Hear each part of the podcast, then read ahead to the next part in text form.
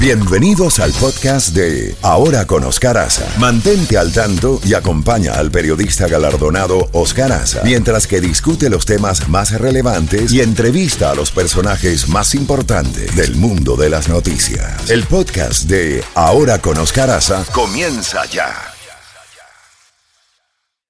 Bueno, ya tenemos a nuestro próximo invitado, son las 8 y 28 minutos.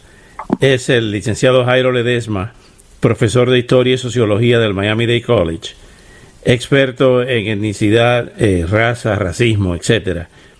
Eh, factores eh, que han estado presentes no solamente en esta campaña electoral, sino en todo el desarrollo acentuado en los últimos años. Justamente hace pocos días vimos cómo falleció el señor Lewis, representante por Georgia, uno de los que cruzó el puente de Selman junto a Martin Luther King, también anteriormente Elia Cummings había fallecido. Y el tema racial ha estado presente, acentuado luego del caso del señor George Floyd. Pero realmente, y es la primera pregunta al, licenciado Jairo Ledesma, luego de darle los buenos días y el agradecimiento de estar con nosotros, este tema ha quedado acentuado ahora o esto viene caminando desde hace tiempo? ¿Es el, racismo un problema cultural más que político? Buenos días. Buenos días, ¿cómo está? Muchas gracias por eh, eh terminar su programa hoy. Eh, una pregunta excelente. Eh, el racismo en, en este país es fundamental. El país fue en parte basado en racismo. Es un poquito increíble creer eso, pero es cierto. Eh, nosotros definimos en este país la libertad eh, por todo lo que han hecho los las personas de afrodescendencia. Las personas afroamericanas son los que han definido qué es la libertad en este país, porque desafortunadamente eh, las palabras fueron muy lindas, fueron escritas, pero la realidad fue que no se sabía qué era la libertad, qué era, qué era tener eh, los derechos que tanto anhela uno ahora. Eh, han sido, la historia de este país ha sido los, los afroamericanos siempre peleando y luchando para definir esa libertad, esos derechos que tenemos. Sin embargo, hay una realidad. Eh, si bien es cierto que el racismo es un tema cultural, también eh, los afrodescendientes han llegado a niveles eh, donde no han llegado en otras sociedades. Eh, si la comparamos con las sociedades europeas, ningún eh, negro europeo ha llegado a la presidencia de uno de los países de Europa, no ha llegado a los niveles de poder a los que ha llegado en Estados Unidos, por ejemplo, Colin Powell, jefe de Estado Mayor conjunto de las Fuerzas Armadas, Condoleezza Rice y otras y otros que han llegado a posiciones de preeminencia eh, en, en, los Estados Unidos. Si bien es cierto que existe, como usted muy bien señala, el tema del racismo, también es cierto que los niveles a los cuales ha llegado eh, eh, los afrodescendientes en Estados Unidos no los ha conseguido en ninguna otra parte del mundo, ¿o no es así? Sí, es verdad, pero en parte uno se tiene que poner a pensar que si, si tenemos una constitución, unas palabras tan bellas que son de la igualdad de toda persona. Eh, y no solo al principio, sino continuando con la historia después de la guerra civil, después en los años 40 y 50, siempre hicimos esas promesas o, vivimos con esos valores. Entonces, yo por decir, yo siempre pienso de que, que uno no debe de sorprenderse de que una persona afroamericana llegue a cierto punto, es que debía llegar a ese punto porque basado en lo que decían nuestros documentos, eh, tenía que pasar, tiene que pasar. No es, no debe ser que ah, esta persona llegaron a tal y tal nivel, nivel. Pero la realidad también es que si uno se pone a ver, eh, no solo políticamente, pero eh, económicamente, la persona afroamericana siempre ha estado, como te dice, luchando para, para, llegar a cierto punto, a cierto nivel.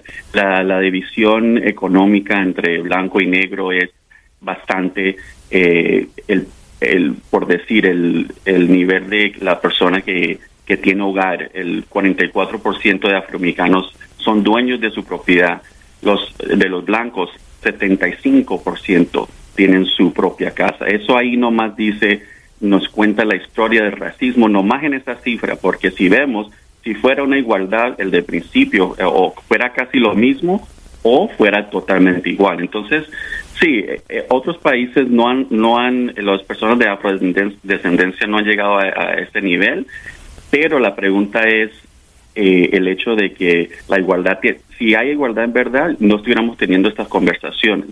Entonces, como dicen a veces eh, las personas eh, americanas, dice que el pecado original de los Estados Unidos fue la esclavitud y vemos eso hasta el sol de hoy. Ahora bien, Ahora, eh, hablando del sol de hoy, se ha acentuado ese cisma, hemos retrocedido luego de la lucha por los derechos civiles, los logros que se alcanzaron con la integración en las escuelas en los años 60, todo lo que se logró eh, con Martin Luther King, hemos dado marcha atrás con esta polarización que vemos en el proceso electoral y con esos grupos de supremacistas blancos y de también negros que han optado por la violencia. Eh, o sea, no el camino de Luther King, sino el camino de Malcolm X y de Stokely Carmichael. Yo, yo creo que lo que se está viendo ahora es la verdad. Eh, lo que ha pasado en este país es que el racismo se ha escondido y se esconde en diferentes lugares. Se esconden en cuando uno va a buscar una casa, se esconde cuando uno va a buscar un trabajo. Se, eh, en ejemplo, cuando va a buscar un trabajo una, eh, eh, una persona de, afroamericana, se ha visto, y hay estudios que dicen que la persona con un nombre de que suena, como dicen en inglés, sounds like, una persona afroamericana, esa persona tiene menos chance, de menos oportunidad de, de adquirir una entrevista para un trabajo. Entonces, lo que se ha visto ahora desde puede siempre lo ha visto siempre ha visto el racismo en este país y todo lo que se lo que se ve ahora es eh, el abiertamente se está viendo este racismo que estaba escondido. Ahora lo que están luchando las personas es por ese racismo que está bien penetrado en nuestras instituciones. El, eh, como digo como dije antes en, en, en comprar una casa. Hay muchos estudios que indican que las personas van a comprar una casa y no le dan el préstamo solo por el, el, eh, por ser afroamericanos. Entonces, lo que se está viendo ahora no es un, no, diría yo que es retroceder, lo que se está destapando más, eh, lo que ya se sabía en la comunidad afroamericana y lo que la, gente eh, negaba, la gente blanca y desafortunadamente la gente hispana. nosotros los hispanos también somos culpables de esto y lo que no hemos tenido la conversación. Le tenemos miedo a esa conversación de tenerla porque pues una conversación difícil, obviamente, pero esto ahora eh, en programas americanos, en YouTube y todos, hay muchos programas ahora de conversaciones con personas de afrodescendencia para hablar de esos temas. Ahora bien, existe la discriminación y el prejuicio. La discriminación por las leyes norteamericanas está prohibida, como están prohibidos los crímenes de odio, que pudieran llevar a crímenes federales, a a la pena de muerte.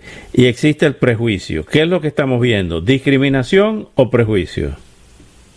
Estamos viendo, yo creo, un poquito a los dos. Estamos hablando de prejuicio, pero estamos hablando el tema que, por decir, el movimiento Black Lives Matter está eh, proponiendo, está llevando a reducir es la discriminación en todo aspecto eh, de la vida social de los Estados Unidos. Estamos viendo, ellos quieren hablar de temas, por decir, ¿por qué prejuicio, prejuicio lleva a, policías, de ejemplo, a discriminar contra ciertas comunidades.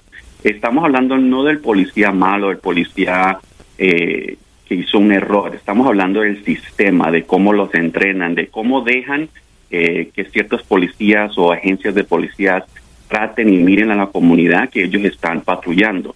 Estamos hablando de lo que hablé antes, de, de mirar cercamente eh, ¿cómo se dice? El, la distancia económica que tienen los afroamericanos con los eh, con los blancos, es decir, una una persona blanca gana un tiene en valor de todas sus eh, ganancias, casas y todo, estimadamente 171 mil dólares comparado a una persona afroamericana americana que tiene por ahí 18 mil eh, en lo que es valor de su casa, trabajo, ahorros eso obviamente es un estimado, pero es eso lo que está viene a reducir, hablando de por qué hay esa e, e, esos um, en inglés esos gaps esas fracturas tan grandes en todo, en la educación y todo. Y mucha gente, y es fácil decir, es la culpa de la persona, es la culpa de ellos, sin mirar a la historia y sin mirar a las estructuras y cómo han tratado a ciertas personas durante toda la historia, incluyendo nuestra propia ciudad. Nuestra ciudad es como es por un algo que se llama redlining, que eso era algo que el gobierno a propósito dejaba que eh, ciertas personas compraban o no compraban uh, casas o alquilar casas en ciertos vecindarios.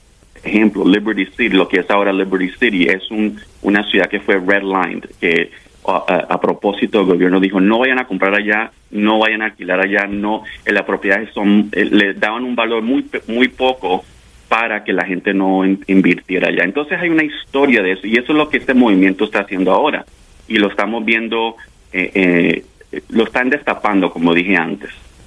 ¿Cómo se contrarresta el racismo? ¿Con educación? ¿Con tolerancia? ¿Cómo, cómo se contrarresta eso?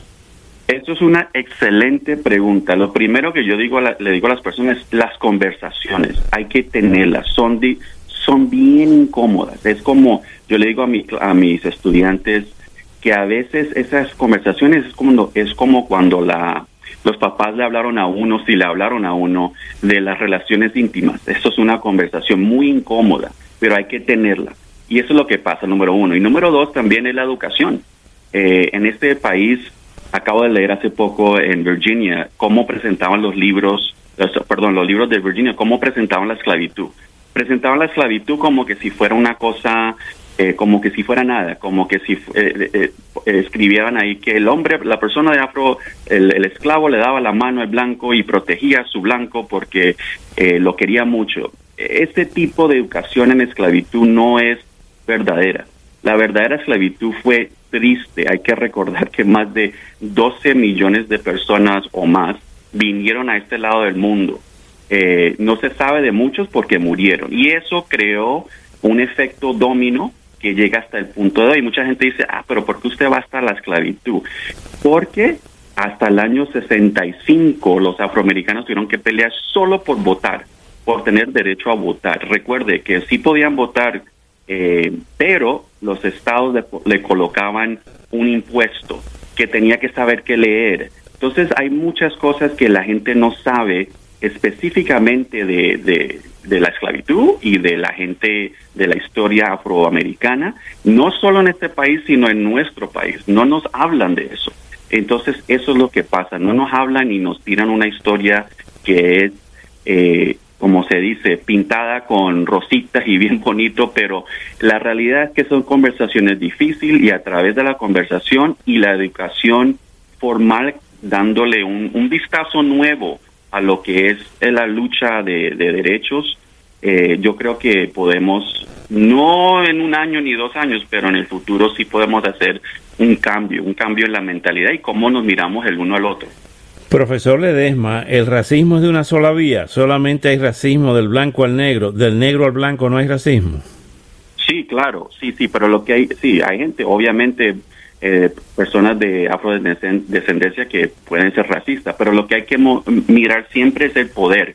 ¿Quién tiene el poder para hacer qué? Y en esta sociedad el poder lo tiene, siempre lo ha tenido las personas blancas. Yo sé que hay gente que, eh, mucho, muchas personas dicen, ah, sí, pero ellos tienen poder. Sí, sí, cierto poder. Eh, se puede decir que ahora en este momento los afroamericanos tienen poder cultural, pero no son dueños de las compañías de, radio y televisión. Ellos son los artistas, esos son los que juegan el deporte, pero no son los dueños de los de las compañías de deporte. Eh, sí, eh, viven, hay personas obviamente que viven bien, pero no son la mayoría y no son los dueños de las cosas. Entonces, sí, claro que hay racismo, pero hay que entender lo que el racismo eh, en parte es, es poder. ¿Quién tiene poder hacer las decisiones? Por ejemplo, ¿quién tiene poder de colocar cierta historia en los libros? En el caso de los Estados Unidos siempre ha sido eh, las, las personas blancas. Por eso tenemos monumentos a la gente que perdió la guerra civil. ¿Por qué? Porque cambiaron la historia o no la dijeron como era. Eso es el poder eh, que ha tenido las personas blancas en este país. Entonces nunca ha sido algo, una igualdad Y sí, el racismo va, el racismo puede, cualquiera persona puede racismo, pero en el caso de blanco y negro en este país es, hay que mirar el poder. ¿Quién tiene el poder? Profesor Ledesma, le agradezco mucho estos minutos y el, el tratamiento del tema. Hasta una próxima oportunidad. Gracias, muchas gracias por tenerme, muchas gracias. Bueno, gracias. Profesor Jairo Ledesma, profesor de Historia y Sociología de Miami Dade College, experto en etnicidad, raza y racismo, el factor racial en esta campaña electoral.